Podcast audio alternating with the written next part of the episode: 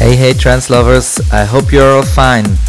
Corrado Baggieri from Switzerland here, and uh, I present you my new podcast episode, Uplifting Trance Session number 33. So enjoy it and uh, hope you take care. Bye bye.